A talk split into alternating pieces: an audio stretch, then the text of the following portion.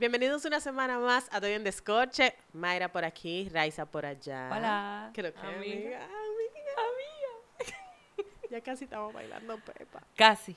Casi, casi. Sí, ya, casi, casi, casi, casi. Señores, ya ustedes se dieron su bureíto. O sea, por lo menos aquí en, no. en el Distrito Nacional. Espérate, pa- calma, Ah. pueblo. espérate. Aquí en el Distrito Nacional ya estamos abiertos. En Punta Cana también abrieron. O sea, que ya uno puede salir y que hasta matar y eso.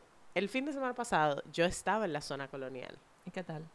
Está perísimo, porque todo el mundo, a pesar de todo, está como manteniendo su distancia, tú ves. Yo estaba en un sitio, estaba en un parque, que se llama el Parque Rosado. Entonces ahí había como, es un corito como muy bohemio. Entonces a mí me encantan esos coros así.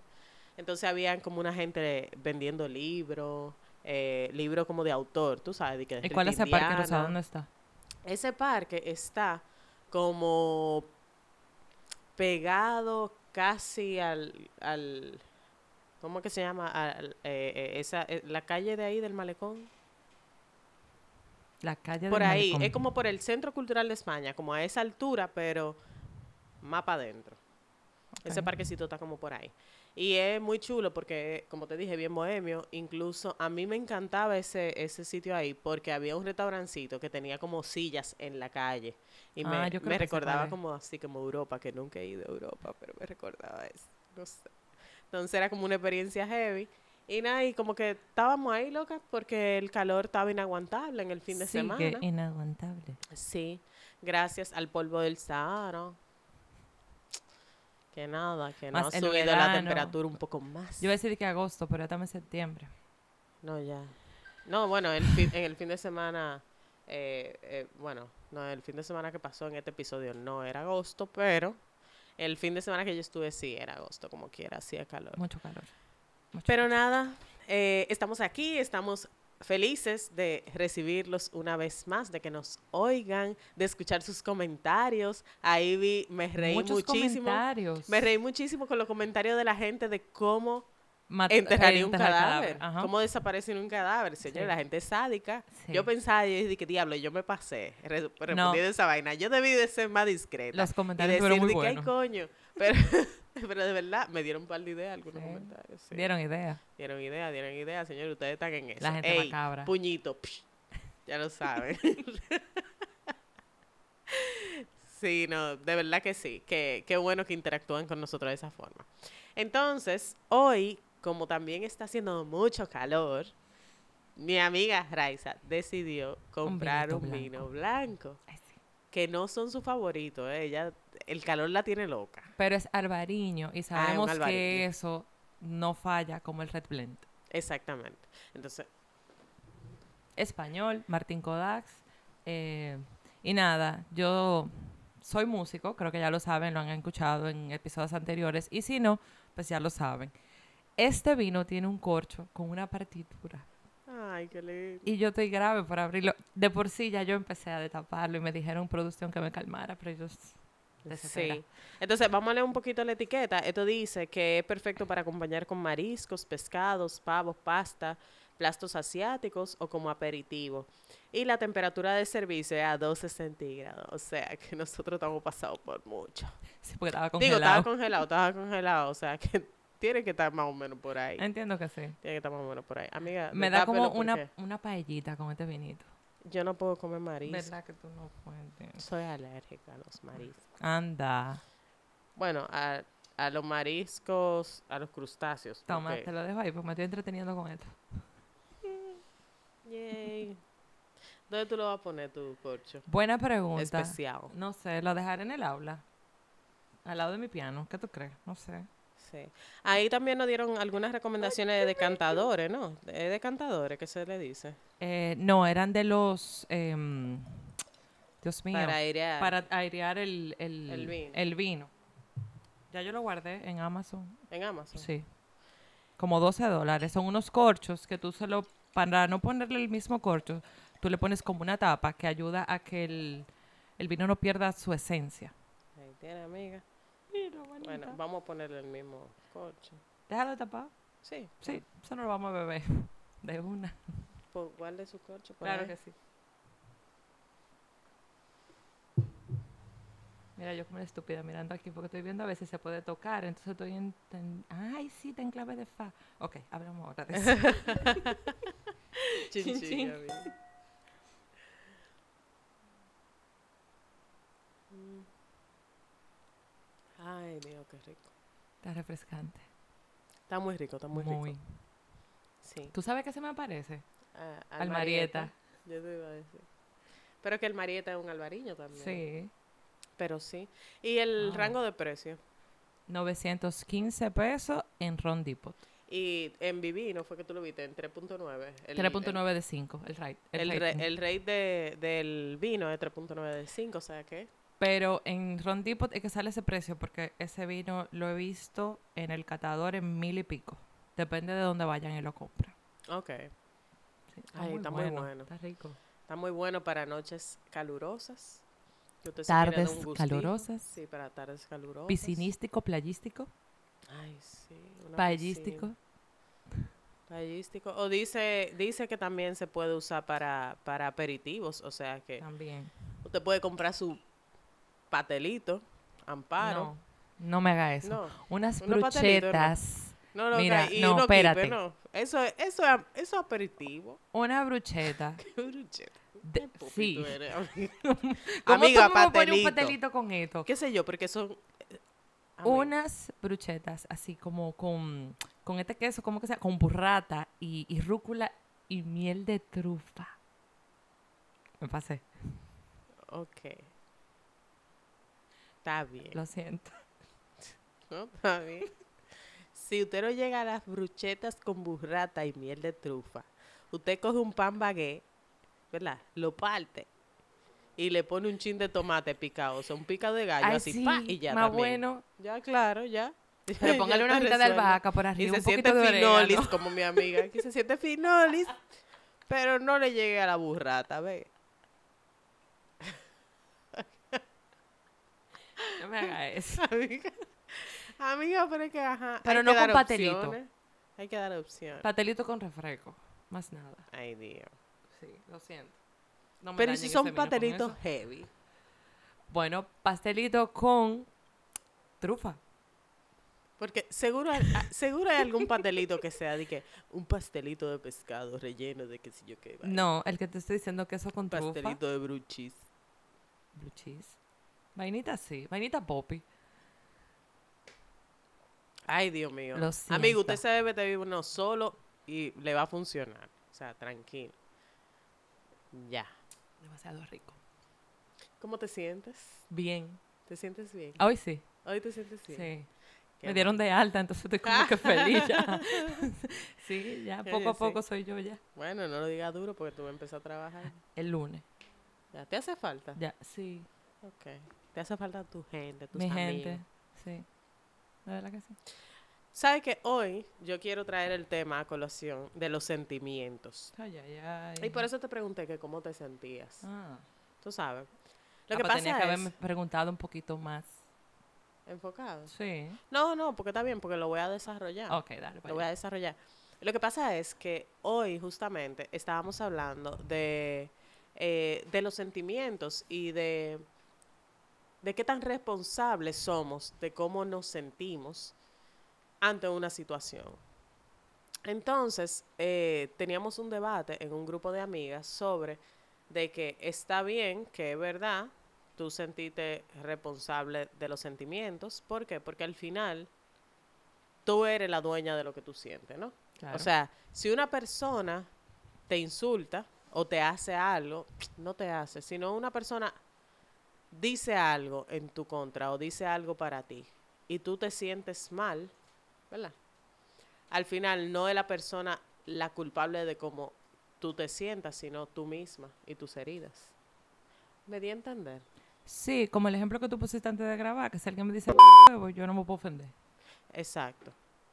O sea, si alguien, si alguien te dice la mala palabra que ella dijo, ok, si alguien te dice y tú te sientes mal porque esa persona te dijo, tú tienes que preguntarte por qué tú te estás sintiendo mal, en vez de debatirle a la persona, ¿por qué ¿Por tú qué me tú dijiste vaina?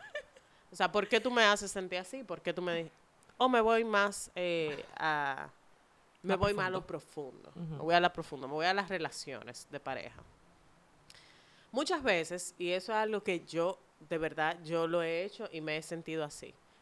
Muchas veces eh, una pareja nos dice algo eh, que nos ofende. Por ejemplo, o hace algo que nos puede ofender. Por ejemplo, eh, déjame pensar en algo que tal vez a mí me hicieron. Te pegaron Eh, los cuernos. no, no. Te vamos- vámonos- insultaron. pero vámonos más a lo profundo. Te más, dieron una galleta. más cosas como, loca, pero es que tú no sabes perder. Qué sé yo. Que me diga, es que tú no sabes perder. Tú no sabes perder, tú siempre ganas. Y que yo me ofenda porque es mi pareja me está diciendo de que, mira, tú no sabes perder, tú siempre ganas. O sea, él me está prácticamente reclamando el que yo esté a la defensiva o que yo ponga un- una situación. Entonces yo me siento mal.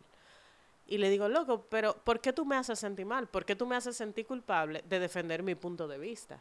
Entonces, en esa situación está la pareja tuya que te está diciendo lo que siente en ese momento y estás tú que te estás ofendiendo por lo que él te está diciendo. Entonces, como tú eres dueña de tus sentimientos, tú tienes que preguntarte, esa es la teoría, eh, ¿verdad? Esa es la primera teoría. Tú tienes que preguntarte, ¿por qué yo me estoy sintiendo mal con lo que él me está diciendo?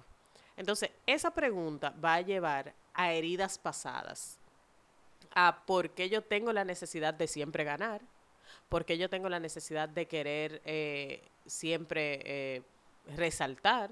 ¿Quién de tu familia siempre ganaba? Exacto.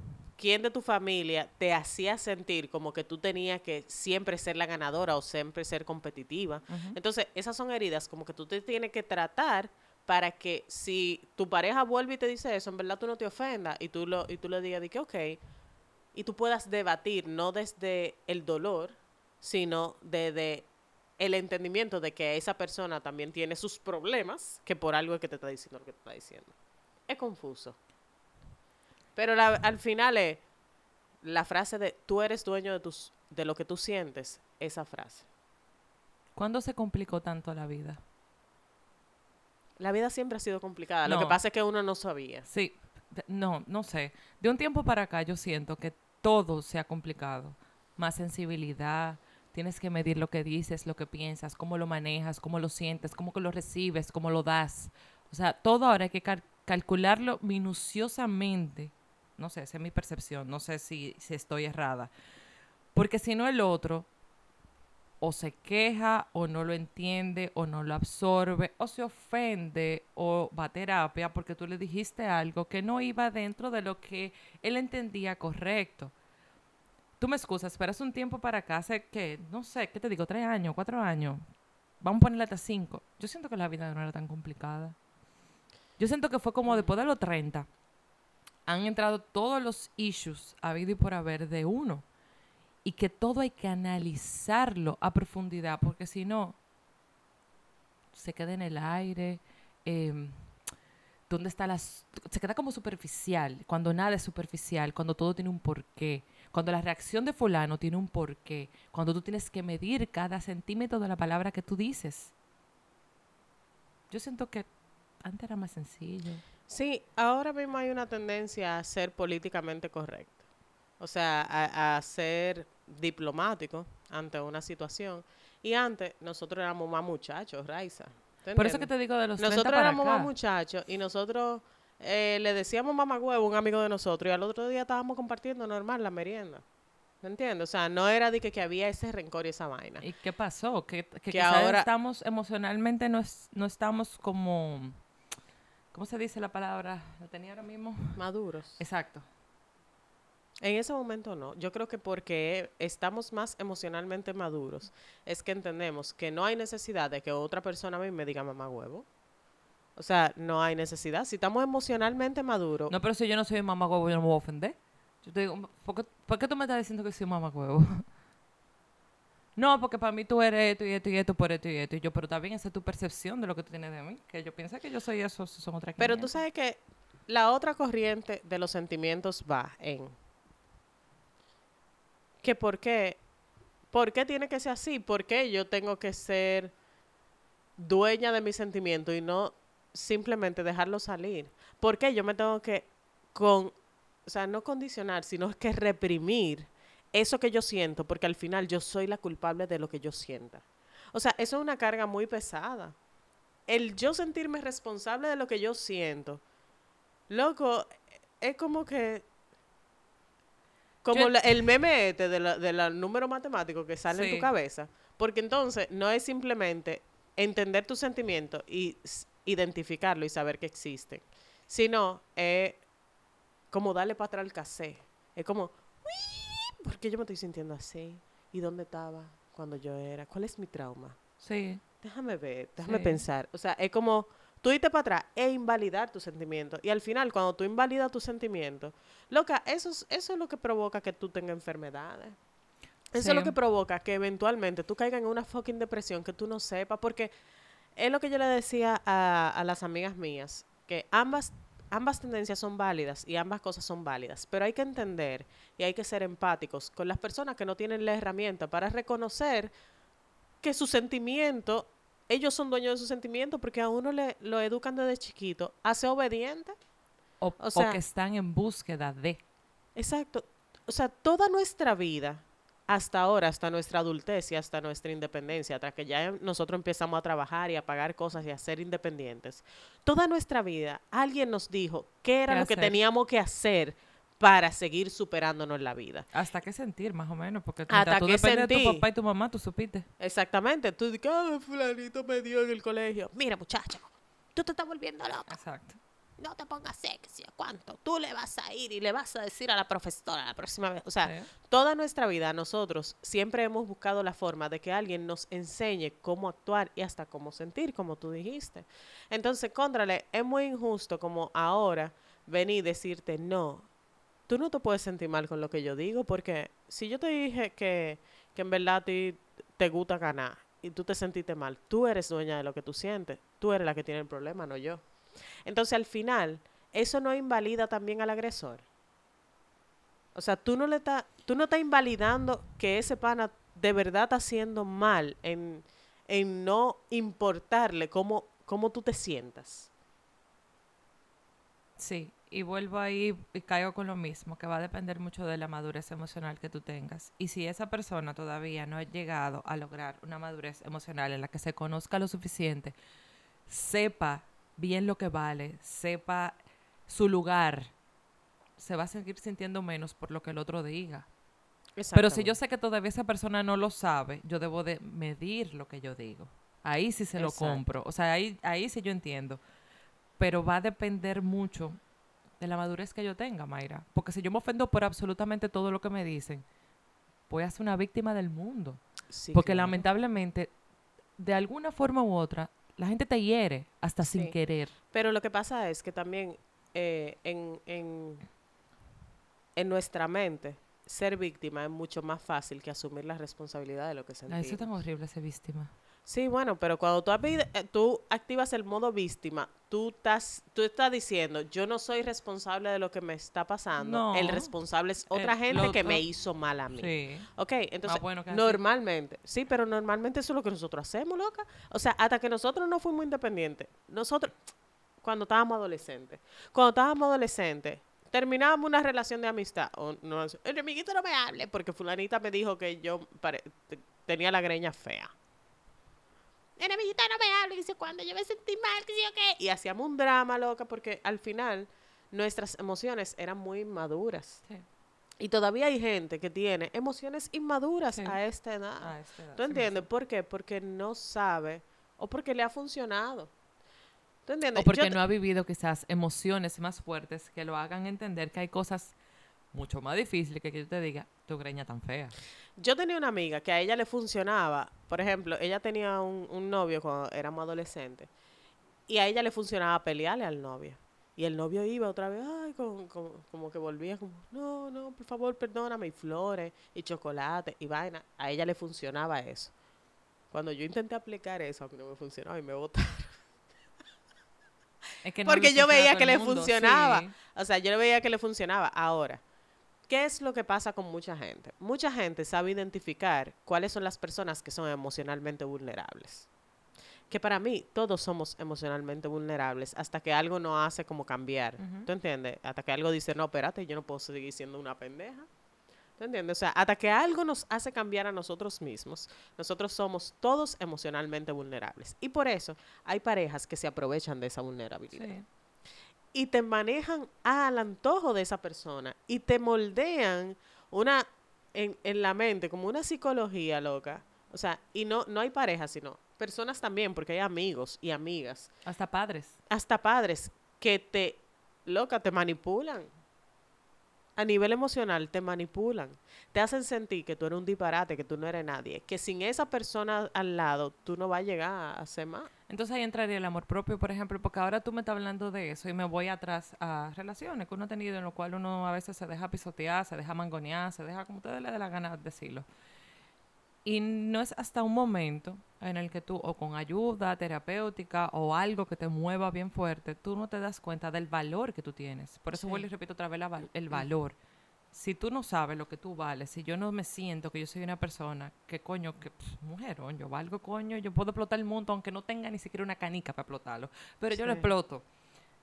No me estoy dando mi valor, no me estoy dando mi puesto. Y le estoy demostrando al otro quizás que conmigo puede hacer lo que le dé la gana, cuando Sí. no. Yo tengo, yo le decía a mi esposo, eh, muchas veces que nosotros hemos hablado y hemos eh, discutido sobre situaciones, yo le decía, mira, yo estoy contigo porque yo quiero estar contigo, Sí. pero yo soy una mujer sumamente independiente, o sea, tú me dejas a mí mañana y yo voy a caer parada en cualquier lado, o sea, yo, gracias a Dios, yo tengo mi familia que me va a apoyar, o sea, yo tengo a mis amigas que me van a apoyar, ¿tú entiendes? O sea, yo tengo dónde ir, yo tengo que hacer, yo me valgo por mí misma. Pero ¿y las mujeres que no tienen eso, Raiza? Pero de algún lado se saca, Mayra. Raiza, mira, hay mujeres que le cuesta. Hay mujeres, de verdad, que le cuesta eh, valerse por sí mismas, porque al final la criaron para ser ama de casa, para tener un marido, para tener familia, para tener muchachos y para en la casa. Entonces, lamentablemente, ese es el momento en el que usted se tiene que hacer grandecita y, a- y empezar como a dar los primeros pasos, como el opinito, para poder salir adelante. Pero no es fácil. Entonces No, ahí es donde fácil. ahí es donde yo vengo con el asunto de juzgar al otro o querer educar al otro en base a unas herramientas que tú tienes que esa persona no tiene. Entonces ahí es donde entra la empatía. Y en las mujeres es donde entra la sororidad. ¿Me entiendes? Sí. Porque yo no puedo juzgar a una persona de, mierda, ¿por qué no sale de esa relación abusiva? Esa mujer que vale tanto. Esa mujer mira cómo se faja, mira cómo está el día entero. Y ese marido anda por ahí dando braguetazo, braguetazo y braguetazo. Y esa mujer sufriendo. ¿Por qué esa mujer no sale de esa relación? Loca, tú no sabes las herramientas que ella tiene para salir de esa relación. ¿Me entiendes? Y en algún momento ella las va a buscar. O el nivel de manipulación que le tenga esa persona. O el nivel de manipulación la que le tenga esa persona. Tan chiquita, chiquita, chiquita, chiquita, chiquita, que no hay forma de ella poder salir de ahí. Exactamente. Entonces, una de las cosas que yo he aprendido, que las mujeres somos muy fácil aprendiendo a juzgar al otro. O sea, a las mujeres se nos da muy fácil decir, coño, pero qué pendeja esta tipo. O sea, si fuera yo, claro, tú tienes herramientas que tal vez esa persona no tiene. Tú tienes una educación que tal vez esa persona no tiene. Tú tienes un conocimiento que tal vez esa persona no tiene. Tú tienes la capacidad que tal vez esa persona no tiene de amarte a ti misma, pero esa persona tal vez no se ama, tal vez ella no tiene una autoestima construida. Entonces, a ver, ahí es donde entra tú como amiga, como vecina, como hermana, como prima, como conocida, en Mierquina, ¿qué yo puedo hacer para darle herramientas a esta jeva para que pueda conocer- reconocer en sí misma? Porque eso es como la droga. O sea, cuando tú vas a dejar la droga o algo, tú tienes que primero reconocer que tú tienes un problema, la droga, el alcohol o lo que sea. Tú tienes que reconocer primero tú. Puede venir Dios y decirte, tú tienes un problema de drogas, te vas a morir. No, no importa. Y no importa, porque hasta que tú no lo reconoces tú mismo, hasta que tú no digas, mierda, yo tengo que cambiar. Mierda, yo tengo que salir de aquí. Mierda, yo no puedo seguir así. Hasta que tú no lo reconozcas, nada va a cambiar. Eso es un hecho, es un fact. Yo recuerdo que mi expareja me decía, cuando yo estaba en proceso de, de que quería dejarlo, él me decía, tú no vas a poder. Tú no vas a poder. Yo soy al revés, Mayra. Yo soy del tipo de gente que entre tú más me dice, tú no vas a poder, Ay, es que tú coges impulso. Ay, mi amor, eso es como que tú me digas, diablo, mami, tú estás buena. Es más, eso es disparate. Eso a mí me da un poder, como que yo te digo, te voy a demostrar. Porque ese es Mierda, mi y lo grande, y lo grande es, y lo grande es, que si él te hubiera dicho de que yo sé que tú puedes mí. Tú eres una mujer valiosa, tú eres una mujer poderosa. Tú Hasta, no te hubieras ido. piensas. Tú no te hubieras ido, ¿De loca. Loca, tú no te- es que nadie se va. ¿Y cómo yo me voy? Y dije, mierda, pero este hombre me Diablo, reconoce, este me reconoce, este me sabe que yo Ese hombre me ¿para qué conoce me mejor que yo. ¿Para qué yo me voy a ir? No, Pero en Yo el momento que tú me dices a mí que tú no puedes, que tú no vas a poder, cómo tú te vas a mantener, cómo tú te vas a hacer, tú no ganas lo Tú suficiente para nadie. mantenerte, tú, tú, tú no tienes a tu mamá, ¿quién te va a ayudar? Hermana. Nada más le dije, mírame Y te sorprenderás, papi. Claro. Y lo grande es que todas las personas, independientemente, mujer o hombre, tienen esa, esa habilidad de, de superarse y de echar para adelante. Sea como sea. De echar para adelante. disposición también, Mayra. Sí, el-. Por eso mismo. Es que tú tienes que creerlo. Es que, y que tienes que creértelo. Entonces, por eso es que yo digo que ninguno de los dos es un- ninguno de los sentimientos. O sea, aunque tú eres dueño de tus sentimientos, sí es verdad, tú eres dueño de tus sentimientos. Pero cómo yo llego a adueñarme de mis sentimientos es la gran pregunta. Cuando tú te ames, Exacto. Pero tú tienes que tener herramientas para amarte. eso es un proceso. Es no un proceso. fácil. Y no un proceso de, de hoy a mañana, es un proceso toma largo. tiempo. Y más si tú eres una persona que tú te sientes chiquita, chiquita como una hormiga. Exactamente. Eso toma Entonces mucho tiempo. también, también está la otra realidad de que la otra persona que te ofende, esos sentimientos que tú sientes en ese momento, porque esa persona de alguna forma te hizo sentir ofendida, eh, o te sentiste ofendida por lo que esa persona dijo, esos sentimientos son válidos. Esos sentimientos también. Y son válidos porque tú lo sentiste y lloraste y te cuestionaste en ese momento. Son válidos porque tú lo sentiste, son reales. Son reales, están ahí. Entonces, eso que está ahí, usted tiene que sacarlo. Ahora, ¿qué es lo que hay que hacer? Trabajarlos. Trabajarlos. Y después de que usted lo siente, usted dice, mierda, ¿por qué él me hace sentir tan mal? ¿Qué será lo que él está provocando en mí que yo de verdad no, no, no me estoy sintiendo bien? Tú sabes algo que, y perdóname que te interrumpa, algo que me funcionó mucho y todavía me sigue funcionando y lo aprendí en terapia fue lo del el espejo. Que cada vez que una persona te insulta, te ofende, te falta el respeto, no lo veas como que es una falta tuya, sino imagínate un espejo y esa persona se está reflejando a sí misma.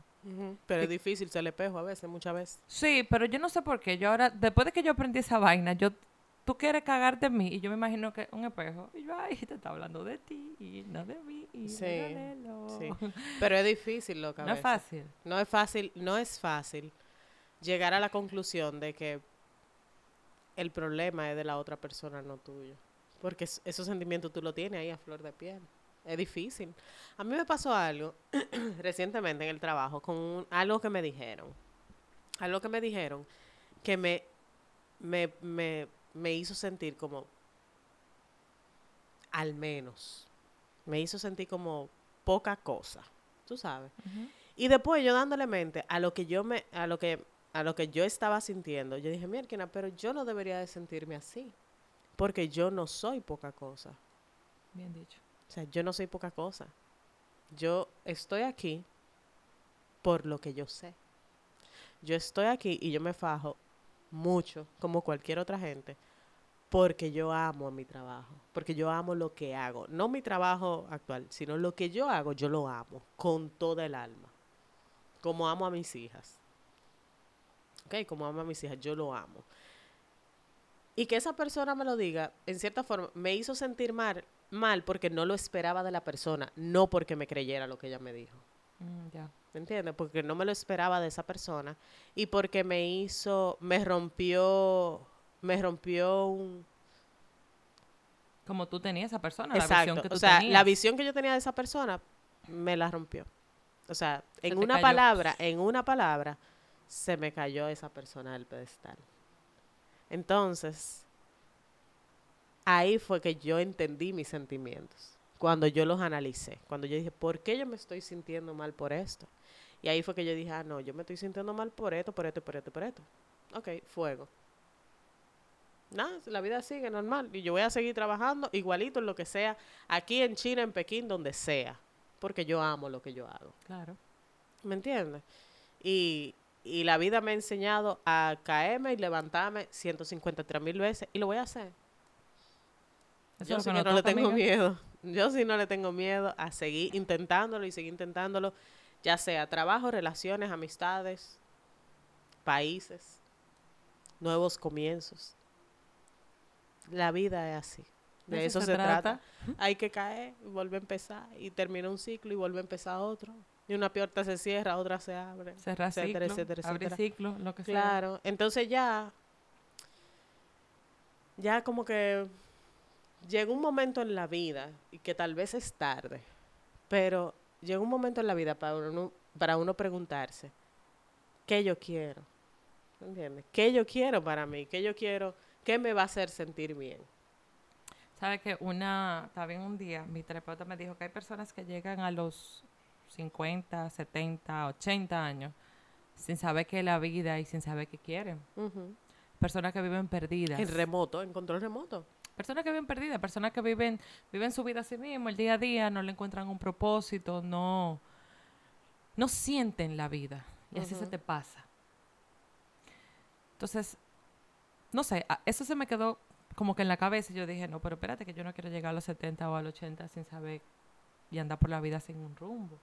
No te digo que tengo en mi vida calculada lo que yo voy a hacer, porque también aprendí a vivir sin tener un cronograma. Hoy me toca hacer tal cosa. A, a las 10.55 me toca hacer tal vaina. A las 12 me toca otra cosa. No, al contrario. Aprendí a chilearle a la Claro, hay que vida. chilear. Hay que chilear. Pero el hecho de chilearle no quiere decir que yo no tenga ganas de vivir, ganas de aprovechar que ahora que puedo hacer las cosas que me gustan. Claro. Y no dejar que nadie ni me utilice, ni me pisotee, ni me humille, ni me ofenda, ni me hiera. Claro. Ahí sí yo entiendo que eso ya depende de mí. Sí, sí. Y algo que yo he aprendido es que ya uno empieza, cuando uno empieza a reconocer los sentimientos, uno empieza a entenderse a sí mismo. Claro. Por ejemplo, el otro día yo me molesté por algo, o sea, estoy hablando de hace como dos días, yo me molesté por algo que me dijo mi esposo, que era una estupidez, pero me molesté. No se lo dije en el momento porque yo, yo sentí, dentro de mi molestia, yo sentía, ¿por qué yo me estoy molestando por esto? O sea, es un disparate, ¿por qué yo me estoy molestando por esto? Whatever. Y le seguí dando mente y yo sentía que, contrale, yo me siento como que estoy muy hormonal, como que estoy muy susceptible. Dijiste de que estoy ovulando quizás. Sí, dije, Sí. estoy ovulando. Y dice, loca. Al otro día, pa, la menstruación. Ah, Y yo dije, míralo ahí. una de las dos era. Yo dije, míralo ahí. me menstruación. O sea, yo sabía que no era normal en mí molestarme por ese disparate. O sea, porque lo reconocí. O sea, yo estaba molesta, pero yo estaba reconociendo que no era normal. Ujú. ¿Me entiendes? Yo dije, "No, ¿por qué me estoy molestando eso? Ya, pues, me acostar. Me voy a acostar. El otro día, pa, la menstruación. Entonces, contrale, qué bueno y qué chulo es entender algunos sentimientos, porque las mujeres somos hormonales y hay cosas que nos van a molestar una vez al mes, Que que, nos no tienen ningún fucking sentido. Sí. ¿Me entiendes? Que no tiene ningún fucking sentido, pero no va a molestar. Entonces, está en nuestra decisión, después de que nos reconocemos y después de que sabemos conocer nuestros sentimientos, está en nuestra decisión saber si hacemos que Troya arda o simplemente nos vamos a acotar. Porque uno puede hacer que arda. Sí, es bueno tú tener control de, tu, de, de, de tus- de lo que tú sientes, de, de- Claro. de- de también ver si, el, si vale la pena explotar. Si tú no Sí. puedes ver el día de mañana, Exacto. dormir, despertarte y ver si de verdad valía la pena. Exacto. Es como consultarlo con la almohada. Sí. Consultarlo con la almohada. Ahora, si te como- levantas el otro día con el mismo telele en la cabeza, entonces Exacto, explota, porque ya no es hormonal. Pero tal vez no va a Ya- explotar de la misma manera que iba a explotar la noche anterior. no, Sino que lo va a hacer con más inteligencia. Sí. Y va a comprar el ácido.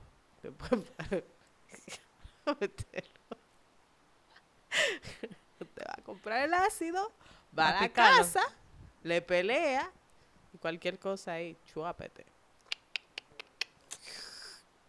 Mayra, no. Mierda, loca. Eh, yo creía que tú, paréntesis, yo creía que tú me ibas a, a traer el juego del de pareja para yo verlo. Contrale, tú sabes que no, no lo, no lo, es que yo no, o sea, ni sabíamos bien que íbamos a hacerlo hoy. Sorry, yo dirán, ¿de qué, ¿de qué están hablando ahora? sí, perdón. No, lo que pasa es que la gente de, de, de Hablemos Sin Filtro tiene una versión de parejas. Yo lo empecé el otro día con mi esposo. ¿Y qué tal? Otro paréntesis. ¿Y Otro qué paréntesis. tal? No, es bien, es bien. No lo, no lo terminamos todo porque estábamos como que aprovechamos una serie y estábamos ahí como viendo las conversaciones, pero son, son interesantes. O sea, como que de verdad tú empiezas a conocer cosas de tu pareja que tú no sabías. ¿Se acabó el vino? No, no, te pregunto. No, no, ¿qué No, pero es? está bien. No, está bien. Era que estaba calculando que se eso dio para cuatro botellas, para cuatro copas nada más, diciendo que los otros habían No, dado no, más. ahí da, Ah, está bien. ahí da para más. Cierro paréntesis. Entonces, no hicieron señas ya. Ay, ya no no sé. Bueno, ya yo había acabado, en verdad, ya yo iba a marear. Era como el tiempo de mareo. No, pero ya no hay tiempo para mareo. Ya es... Amiga, invite a nuestras redes sociales. Yo. Ay, sí. Ay, a ti te queda tan bien. Sigan nuestras redes sociales, la campanita, YouTube, Twitter de coche, Instagram. Señores, denos- suscríbanse en nuestras redes sociales, por favor, y suscríbanse en YouTube eh, para que estén al tanto, sean los primeros en saber que un nuevo episodio llegó. Porque hay veces que nosotros decimos que ah, la semana que viene y no lo podemos hacer, no cumplimos. Para que usted esté atento ahí de que cuando sí nosotros podemos cumplirle, ahí está ¡clan! las notificaciones y van a ser los primeros punto de que no. en saberlo. Y yo iba a chilear. Ay, tú también. Ya yo no me voy a estresar por eso, imagínate. Nada, nosotros queríamos video ahí. Era muy fácil cuando lo hacíamos. Que, ah, había Zoom y vaina. Y cada quien haciendo su vida. Ah, claro, por ahí. Sí, cuando y la chamaquita. ¡ay, bebé! Todo cambió. Pero nada, aquí estamos. Y nada, los sentimientos son válidos. ¿eh? Claro y sí. así como nosotros sentimos, sentimos que les queremos muchísimos y que esperamos en que la próxima semana estén ahí junto a nosotros en un episodio más de Estoy en Chinchilla. Hasta la próxima. Bye.